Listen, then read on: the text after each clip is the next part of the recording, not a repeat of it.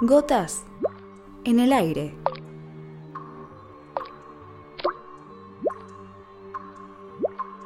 Un reflejo de la lucha.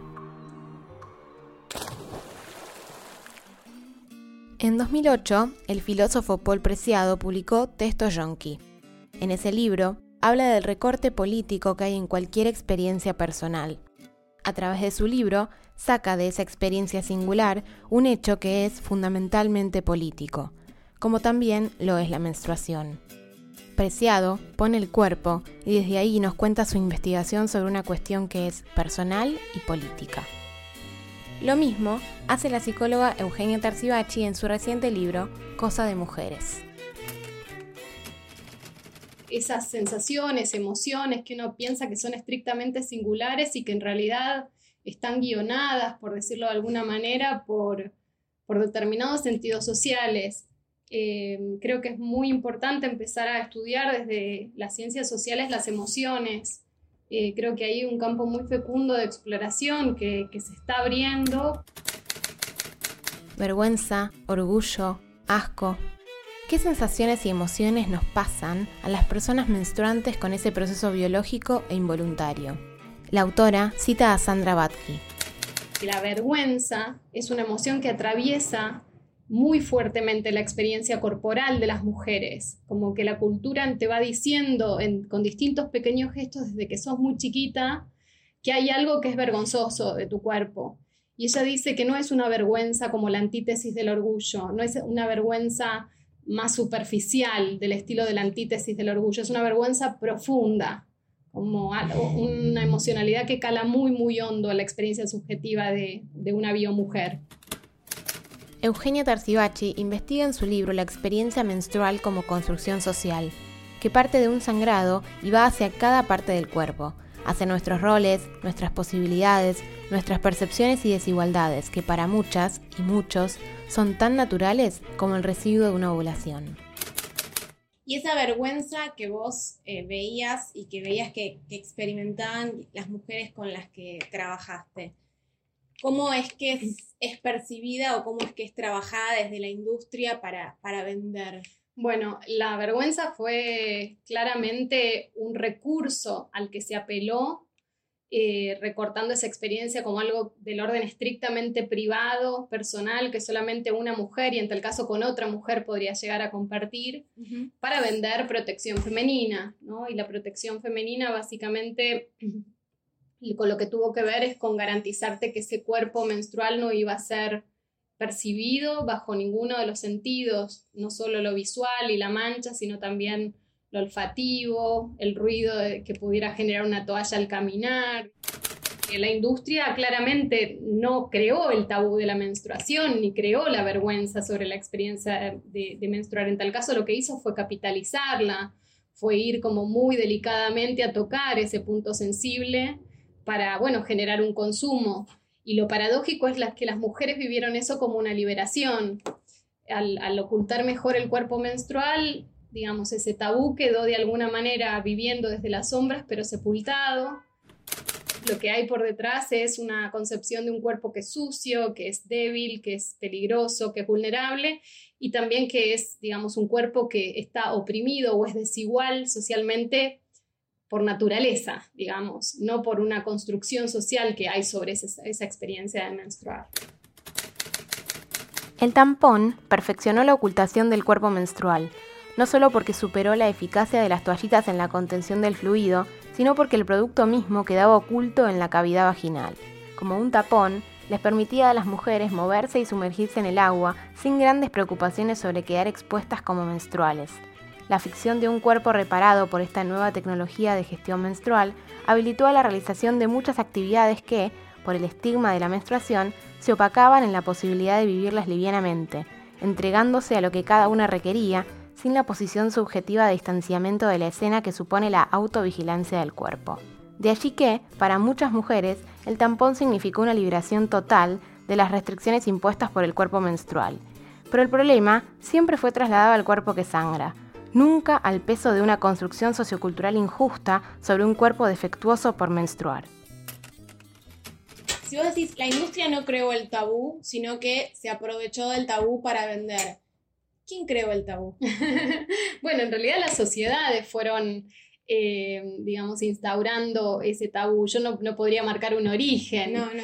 Lo único que sí puedo contar, que es algo que en el libro también cuento, es que cuando dentro del discurso médico, biomédico, los cuerpos de hombres y mujeres no eran, no tenían, eh, digamos, morfologías desde la anatomía y la fisiología, no se había armado como cuerpos diferentes, con nombres diferentes de órganos y tales, y tal, que se consideraba que el cuerpo de la, de la mujer era, digamos, el, mismo cuerpo del hombre con los mismos órganos genitales, pero invertidos hacia adentro. En ese momento que había un modelo de un solo sexo, la menstruación no era considerado algo patológico. Era considerado como algo que también le pasaba a los hombres en los sangrados a través del escroto, a través de la nariz.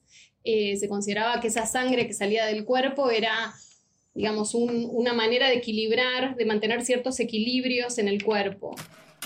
Luego lo que podés ver claramente es que la industria lo que apeló, con lo que trabajó, eh, trabajó con dos ideales de cuerpo. El cuerpo menstrual, claramente, cuando era un índice de fertilidad, cuando el discurso biomédico entendió que la menstruación era la posibilidad, la precondición para poder ser madre. Uh -huh. Y desde ese sentido, sobre todo los materiales educativos trabajaron con una idea de orgullo sobre ese cuerpo.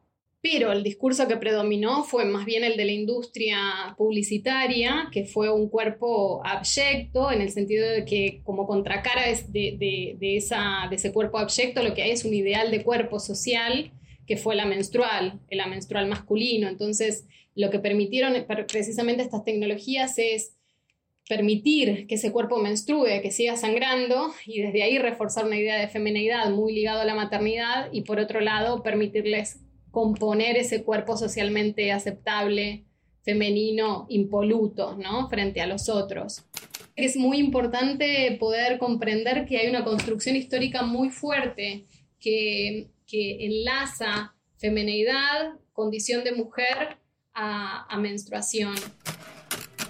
Para connotar la liberación, la publicidad de los años 60 y de los años 70 estuvo dominada por los colores celestes, blancos y dorados, con muchas composiciones en escenarios de playa o piletas, donde el cuerpo, ahora sí, podía sumergirse durante la menstruación y usar ropas ajustadas en la zona del sexo sin que ningún indicio del cuerpo menstrual pudiera ser notado por una mirada ajena.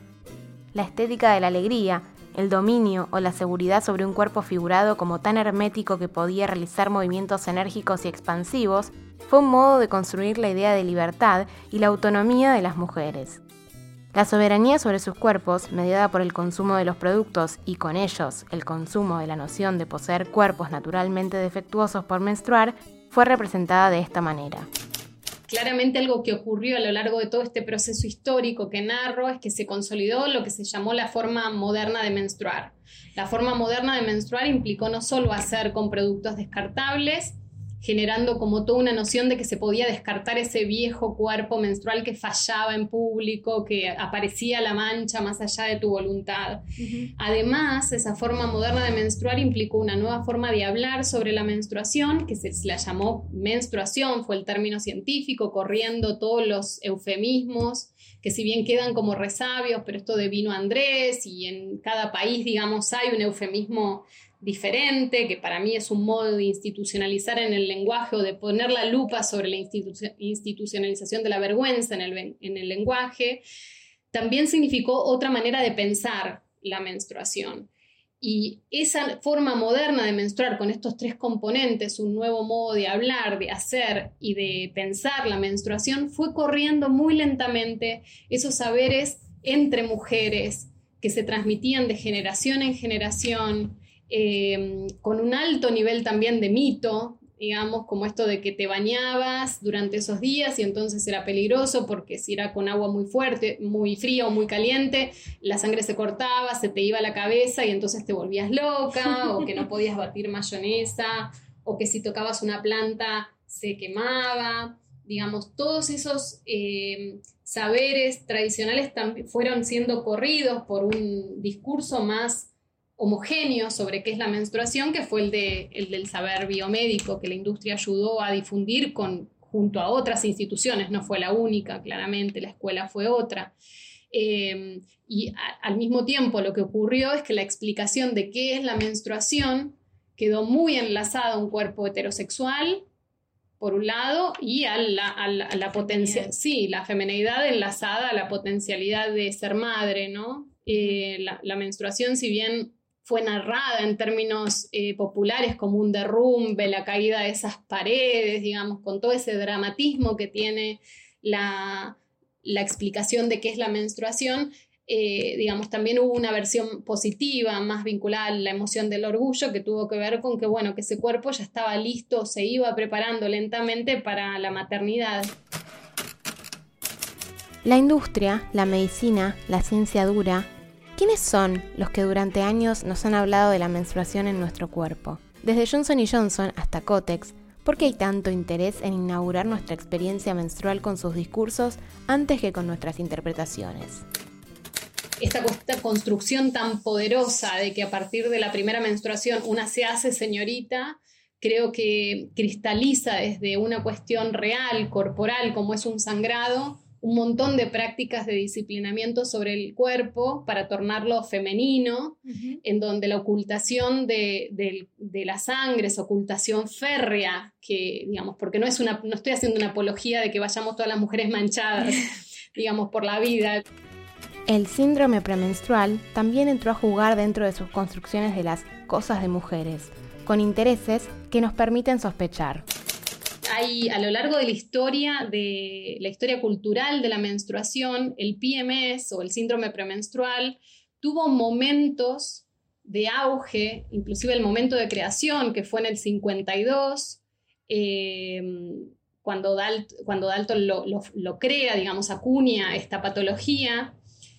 Coincidentemente, tanto en la primera posguerra como en la segunda posguerra, en la primera posguerra a través de la noción de tensión menstrual de Robert Frank en el 30 y pico, en el 52 la noción de síndrome premenstrual, justo en las dos posguerras, cuando los, sobre todo en la segunda posguerra en Estados Unidos, cuando los hombres volvían del campo de batalla y esos lugares en los trabajos, digamos, que las mujeres habían tenido que ocupar durante la guerra, justo en esos momentos la patologización de la menstruación bueno, tiene como un, cierto resurgimiento.